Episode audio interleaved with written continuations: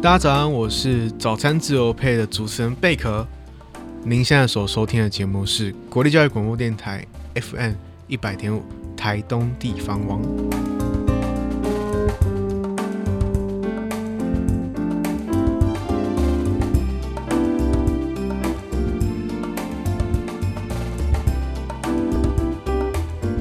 各位听众，大家好，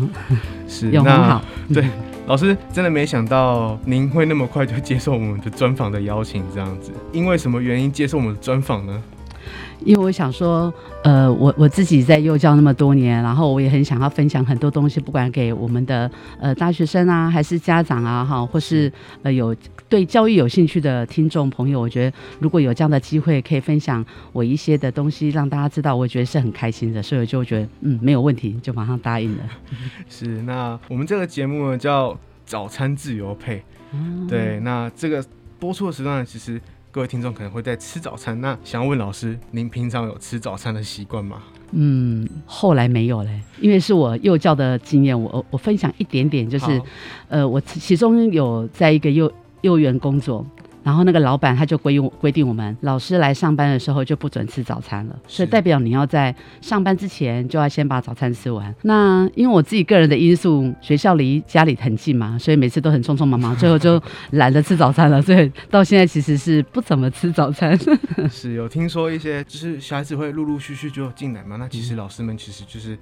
只要陪着他们要上工了，对，其实 老师们精神就马上绷紧神经这样子，没错没错，对，那就是很开心在这个早餐的时间，我们与听众们也与我们淑娟老师一同来聆听我们老师分享的一些故事。那就是刚刚前面有提到说，就是老师就是关于蒙特梭利其实是非常有非常有心得，而且也研究了很多嘛。对，那就是呃，据我所知是蒙特梭利这个东西是在意大利的一个女生的医师嘛，发展出这个幼儿的教学法。那可以邀请老师可以帮。我们听跟听众稍微解释一下这个蒙特梭利一个教学的宗旨。谢谢那个永红哈，我我就先从刚刚永红讲的那个，他是一个意大利的医生，我先讲一点点他的故事的背景，因为我觉得这样会帮助听众比较知道这个蒙特梭利教育哈。因为在意大利的那个那那个时代啊哈，就是类似一八五二年那个时代，蒙特梭利出生的时代，其实是很重男轻女的。好，那所以在那个时代呢，女生的职业就只能当老师，是好，所以那时候蒙特梭利也被赋予说啊，那你就应该选择老师。可是蒙特梭利就是一个很有独特个性的人，他那时候选择他当工程师。好，那好好，那那因为他们是一个比较属于宗教的家庭背景，所以在那个时代宗教。背景的那个家庭也算是比较有权威的，所以他就很顺利的也是可以就读。可是等到他说他想要当医生的时候，哇，那时候是有点炸了那个意大利的那个国家，因为真的是完全不可能男一个女生然后来当医生。时代背景是比较少女生。嗯，是不可能的，是一定是只有男生才可以当医生，所以那时候他就是也很坚定他的意志。所以，我其实我觉得蒙特梭利教育给我的一个感受，不只是他最后发展出对呃儿童。国小以上的那个好的教育，我觉得他的那个个性的部分也是一个还蛮值得参考。就是他针对他喜欢想要做的事情，他会很坚定的走下去，然后会遇到困难他就解决。例如说，他因为要当医生嘛，哈，去读医学院，然后他还去找去去找教育部部长谈，然后部长也不答应。然后，当然后来他就用到了那个教宗的那一块，因为他的舅舅那边是跟教宗有关。后来是因为教宗的那边的帮忙，才让他顺利进去。可是你要知道，他在读医学院的这段时间，他是遇到很多很多的困难，例如说重男轻女，那他只能最后一个进教室坐下来，要等男生都进去了，他才能坐。然后，例如说像医生，就是要两个人一个尸体去解剖嘛，哈，在那个时代也不可能有人跟他。搭档对搭档没错，他就必须自己一个人在晚上，然后在解剖室，然后去做那样的一个探究的事情。所以我觉得那要多大的毅力啊！所以其实我知道蒙特梭利之后，其实我最钦佩的是他这个人的那个个性，跟他坚定的那个意志，这样子。他竟然没有被因为大环境。呃，影响他自己想要追追寻的东西。对对，对我觉得很棒的是这一块，我觉得这个是很难得的，在我们现代人应该也是要朝这样走哈。是，哎呀，哎，那老师您是认为就是呃蒙特梭利的宗旨，我我自己这样吸收下来，我觉得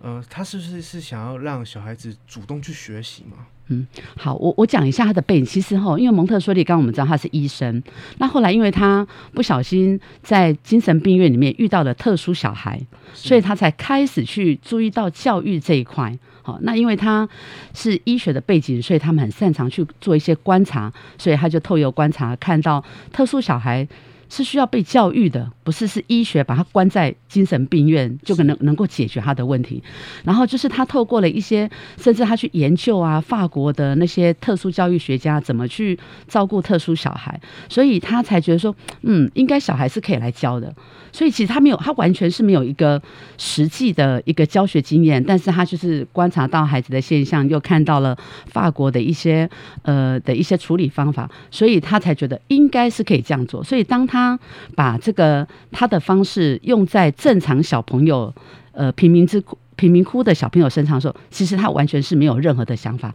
但是他就是觉得，我就是要给孩子玩，好，就是要让孩子动手操作。就是他让他很生活的去学习，其实他刚开始没有很多的理论，所以蒙特梭利教学法为什么到现在一百一十五年了还是可以存在？就是他真的是一个实验教育，他其实从不晓得该怎么做，他只是有一一一腔的一股脑的想法，然后他就去做了，然后遇到孩子的问题他就解决，遇到孩子想学什么他就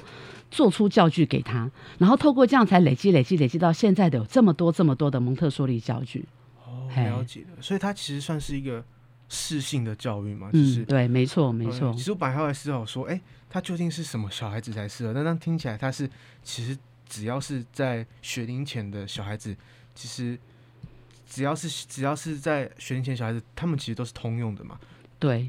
因为他是因为孩子的需求，我在提供你适合的东西给你，所以他不是说哦，我先制作好一套。东西，然后我来看说，哦，怎样怎样？没有，他他当初是完全根据，因为正好，呃，蒙特梭利是一个混龄教育，其实也不是他刻意要混龄教育，是因为当初那个佛罗伦斯的那个。贫民窟那个建筑物里面的小朋友，好，就是那那几个公寓的那个家庭的小孩，他们就正好就是还没上学前嘛，就还没上小学前的小孩，那正好就是一群都是混龄的小孩啊。那建商把这群四十二个小朋友交给他的时候，就说啊，你就帮我顾这四十二个小朋友，所以他也是一个因缘际会变成混龄。但是后来他从这边发现到说，哎，其实混龄。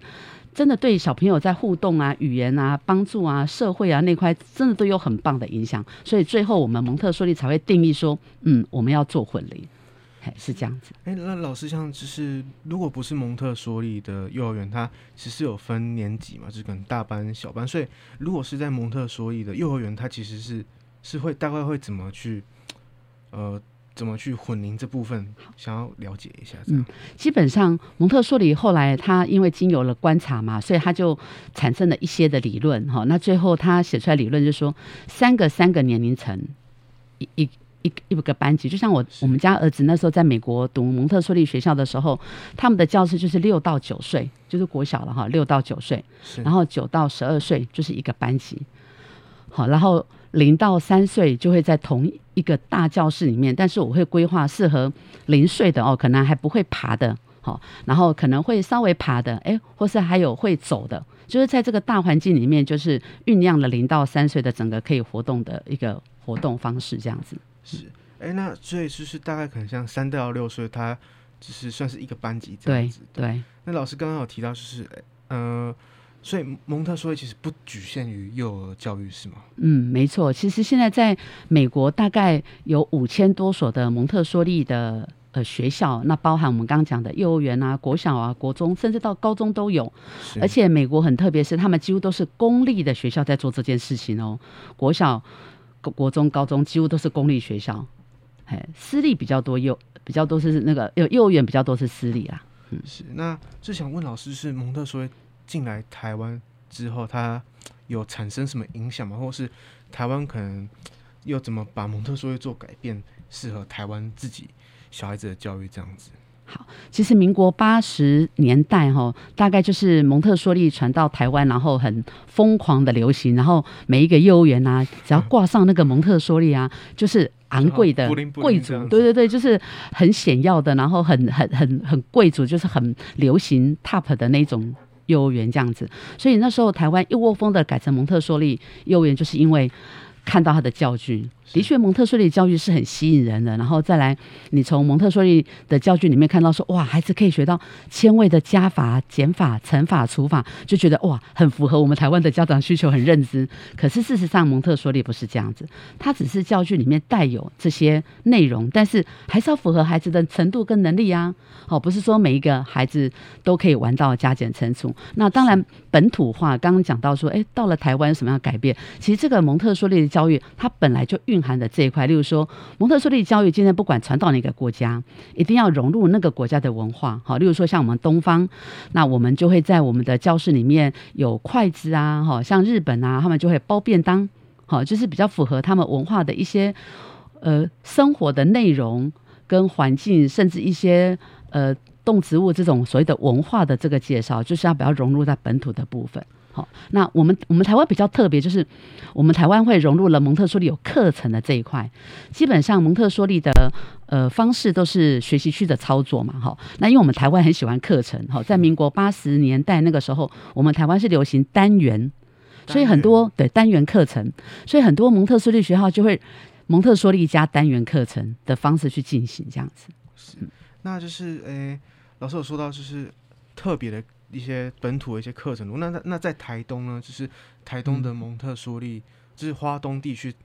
就是这个蒙特梭利会有什么更特别的？就是用可能在在地的一些东西做结合吗？好，呃，如果要回到刚刚讲那个在地哈，因为蒙特梭利的教育里面有一个叫做文化教育，那文化教育这个部分就呃包含了。我我们所知道什么地理啊、历史啊、天文啊、地质啊、动物啊、植物啊，哈，那我们我们可以回到本土的部分，就是我们可以从我们在地的植物，好，甚至如果还有动物的话，甚至我们的一些地理啊、天然景物啊、族群啊、人文啊这一块，我们就可以融入。所以像我在那个我们东大幼教系，我们有呃蒙特梭利的很多的学分，我们大概有十个学分，那其中有一堂课就是文化教育，那我就会带着学生去呃。以台东为主去思考，以台东来讲，我们可以做哪方面的文化课程的介绍？好，所以原住民的族群啊、部落啊，哈这一块，我觉得就是我们台东很特别，甚至我们的水果啊、世家，就是可以找出跟我们台东连接很有相关，甚至景观，是哦，例如说三仙台啊这样的一个融入到蒙特梭利的教育当中去做介绍，这样子。是，那老师刚刚有提到，就是。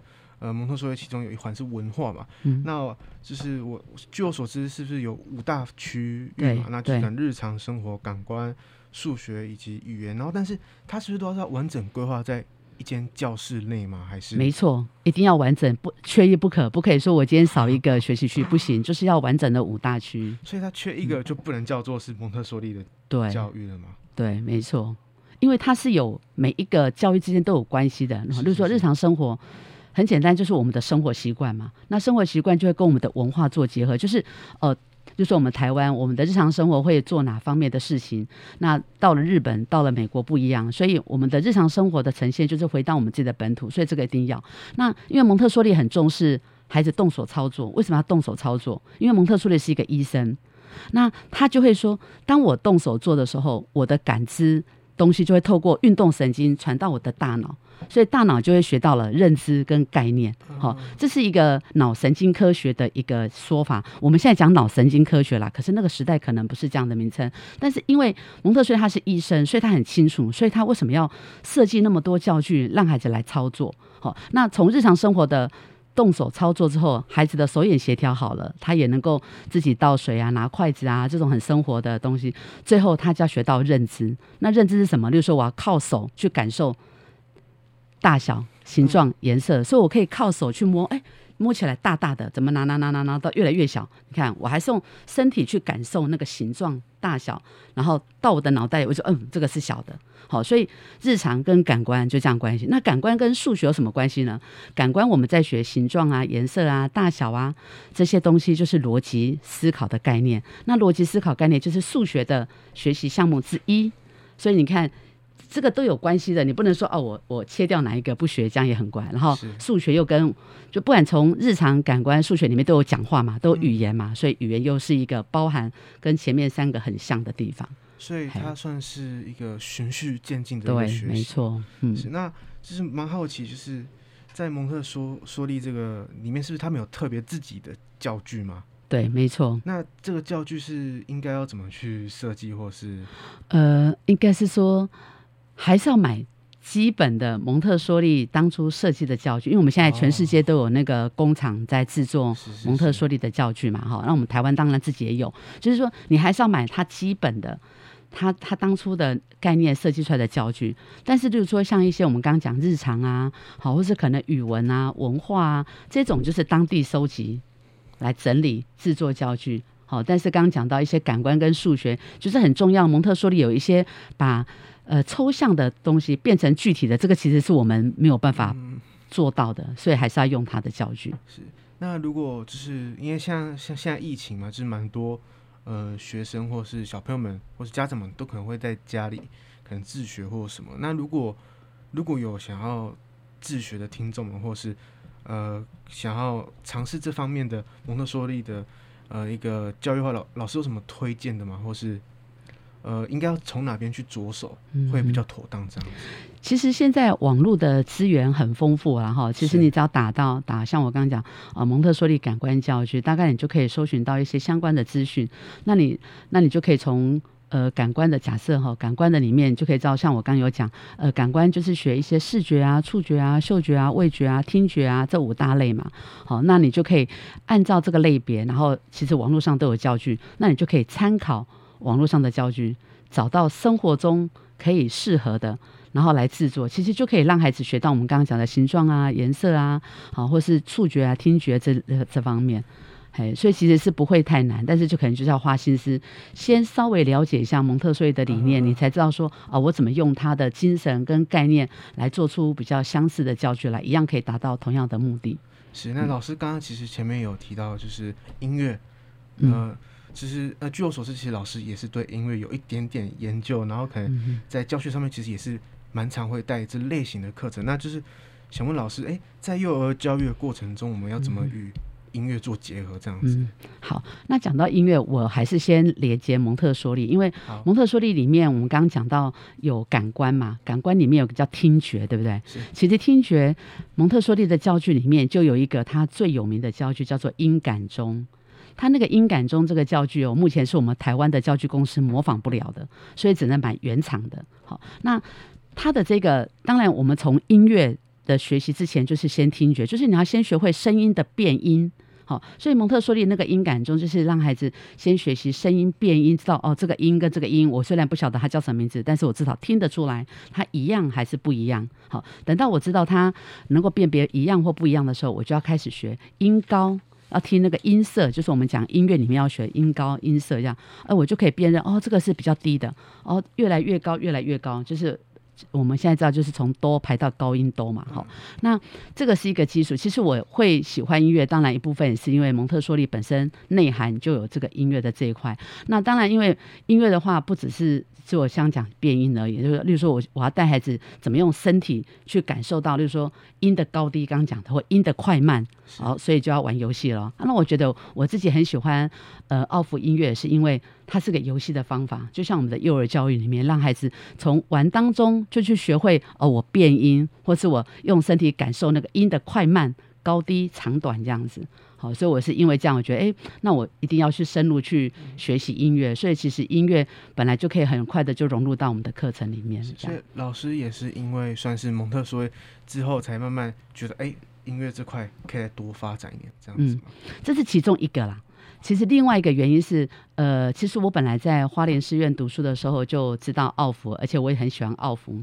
那只是那时候回来回去台北之后，没有特别有什么时间去学。那就是一个很巧的机会，因为我姐姐也是奥福音乐的才艺班老师，然后那时候她正好要生小孩，然后她的幼儿园就没有人去教，然后她就拜托我说，我可不可以去帮她教？所以那时候我想说，好吧，我也蛮喜欢的。所以那时候我真的是辞掉工作哦，然后就再加上师资培训。呃，恶补了一下，好，就帮他去带了那个才艺，就是托儿所的才艺课程这样子。那教了半年之后，呃，其实我还是蛮喜欢的，只是我比较不喜欢那种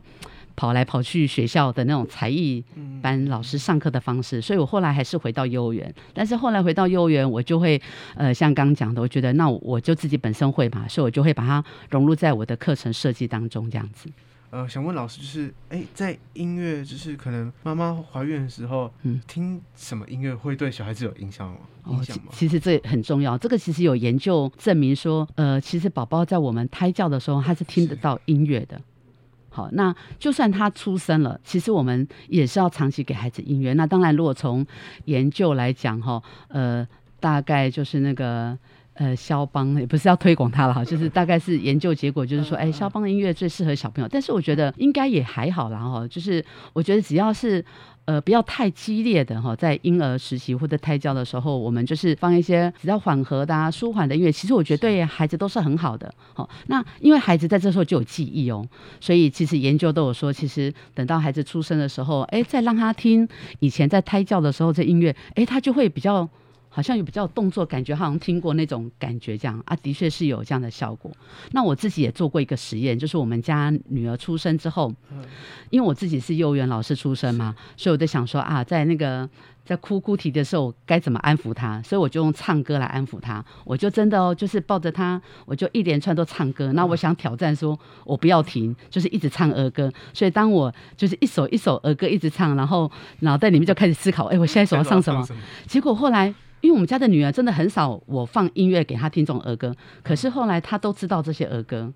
所以我觉得真的就是那时候她很小的时候，我在摇晃她唱歌的时候，其实她都有记忆，听在就是伴随着她了。因为我有个小我十二岁的弟弟，对，那就是算是玩他长大的啊，那对小孩子也蛮有兴趣的。对，那其实我还有一个就是蛮重要的问题，就是想问说，哎。在学龄前的这个小孩子，音乐要如何帮助就是小孩子他们长大这样子？好，我就分享我的经验哈，因为我自己有两个小孩嘛，那因为也是我自己对音乐这样的接触，我知道说学音乐不是只有学乐器哈，可能对呃我们早期的台湾的家长就觉得啊，学音乐就是要学一个乐器啊哈，可是讲实在学乐器是有点难，反而会让孩子会。会会拒绝，或到最后会放弃，变成压力这样。对，没错。但但是因为我我我的想法就是，因为我学奥普音乐出身，所以我觉得说，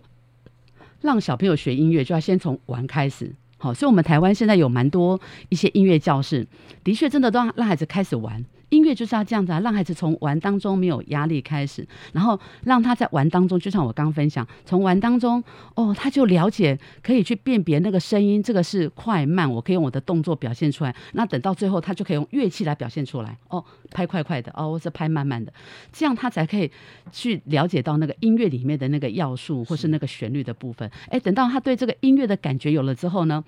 就是再大一点，就是说，可能像我们家儿子，大概到呃国小，就是我们家女儿是到国小之后，哎，才开始去敲那个比较难的铁琴，好，就是有音符的哦歌曲啊这一块。但是在前面的过程当中，你就是要让他很沉浸在这整个音乐的这种旋律啊学习当中。那我们家我们家儿子，我后来发现到，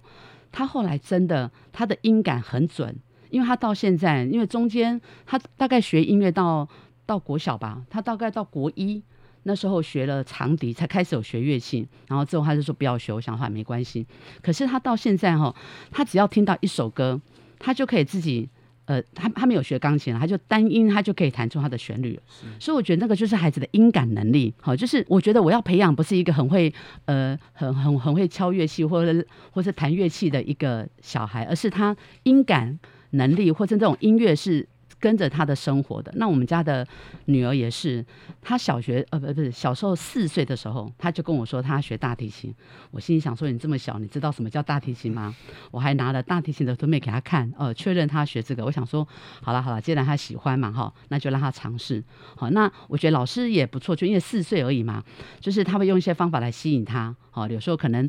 很棒啊，就玩一下 iPad 啊、游戏啊之类的哈，就这样让他度过了，那也维持他的兴趣。那到后来，他就是因为他自己，呃，其实我是还是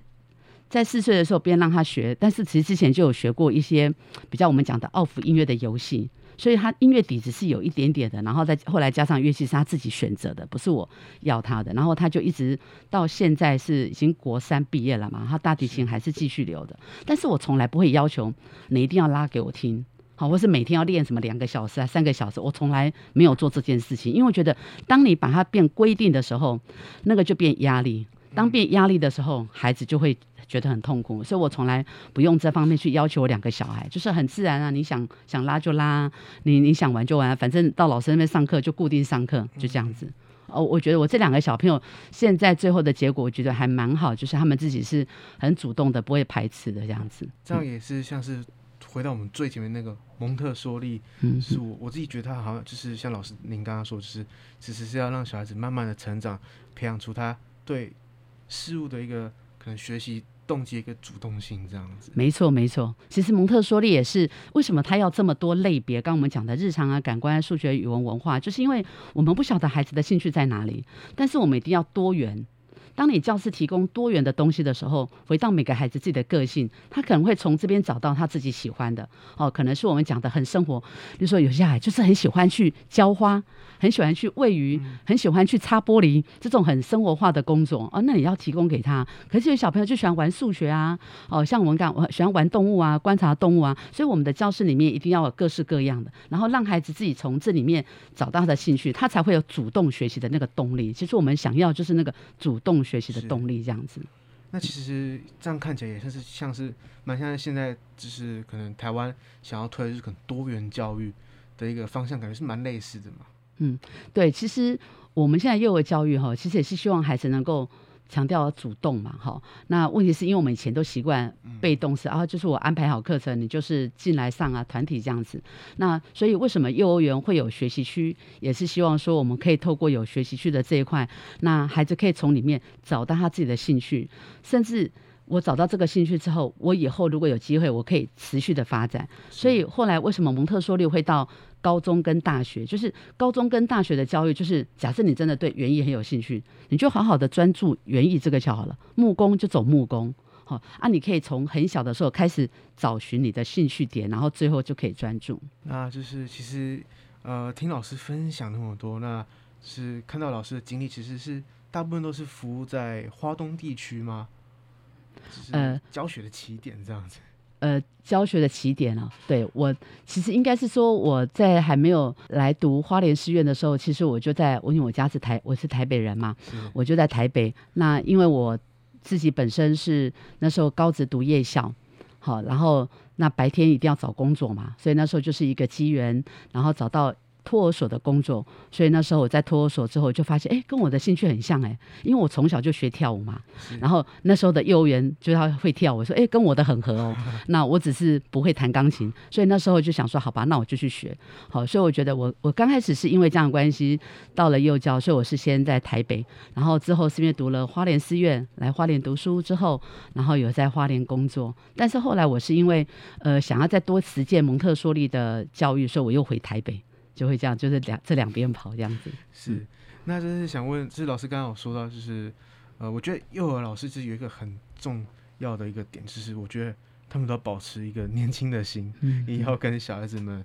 相处。那就是想问老师有有什么 p e b l e 吗？就是如何要保持一个年轻的心这样子？呃，我我觉得就是单纯吧，好，哦，可能是。可能我我第一个工作，也、欸、不是也不是我第一个工作就有人。其实我第一个工作是当那个会计师的小妹，好、哦，就以前那个高职工作。但是我觉得可能就是正好接触到幼教之后，我就觉得小朋友很可爱，好、哦，也不复杂嘛，好、哦，所以我觉得说跟小朋友，你就是把一颗最真诚的心拿出来跟他互动，然后那。那因为你其实讲在在幼儿园工作，你常看到小孩子，虽然孩子也会有哭闹了哈，嗯、可是我觉得那个哭闹都是，呃，应该说短暂的时间，少数的时间，多数的时间孩子都是开心的，所以我觉得很自然。到了幼儿园工作，其实你本来就会很开心的，所以我觉得这是因为那个环境而感染出来的这样子。那也让老师就是一路走来就是这么多年的，然后也一直置身在这个。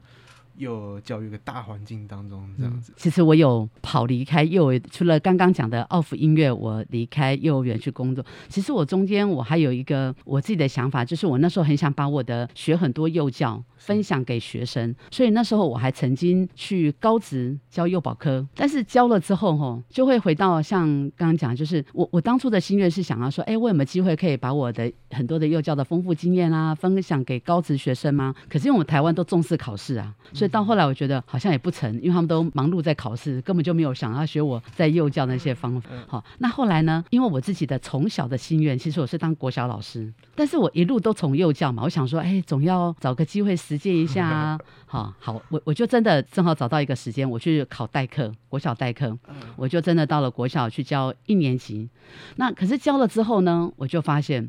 不好玩。因为国小 有很多自式的课程要照着教，所以我后来觉得我还是回到幼教。所以这样就是不管我这样跳出跳进，我最后觉得为什么后来会很坚定的是幼教训练。我我我我我以前想做，我我也去做了，我发现不是我要的。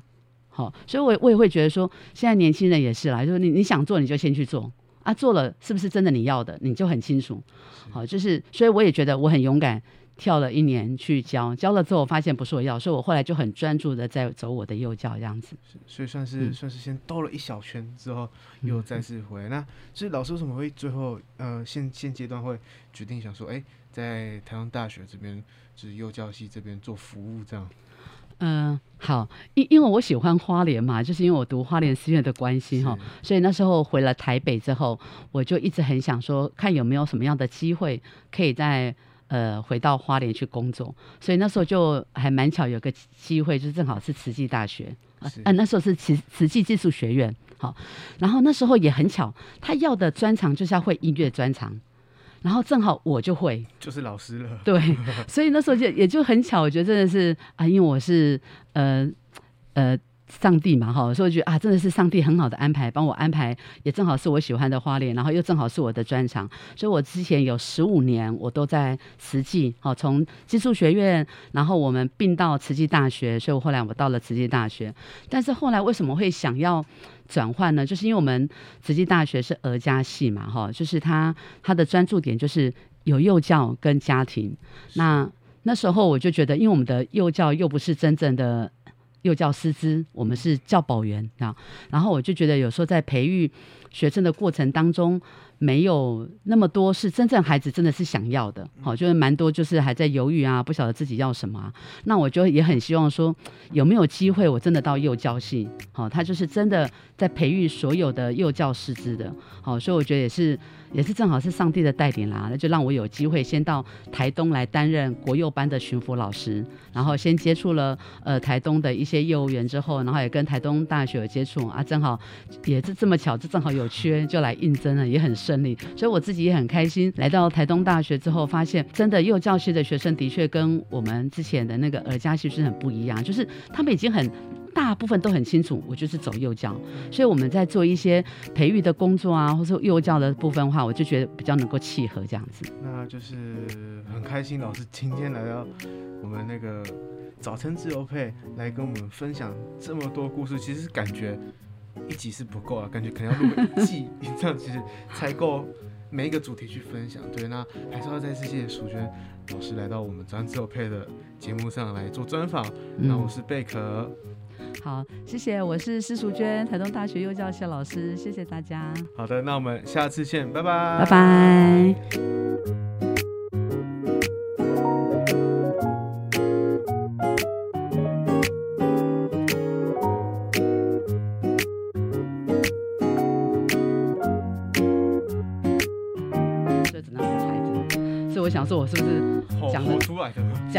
讲太多话了？然后因为因为那时候根本没时间喝水。然后我们很多同事都都哎，那叫什么？就是啊长茧，然后去开刀。那我是没有。所以声音开刀。对，是因为就是像声音会沙哑，就像我们讲一直讲讲到已经不行了嘛，然后就声音沙哑，就很多人都会去，就是长茧就去开刀。啊，我觉得我没有到那么严重，但是所以我就没有去开刀。所以我想说，我的声音低沉应该不是，应该不是一直就是这样，应该是在幼稚园工作 一直讲话的关系。工工作实在啊。对。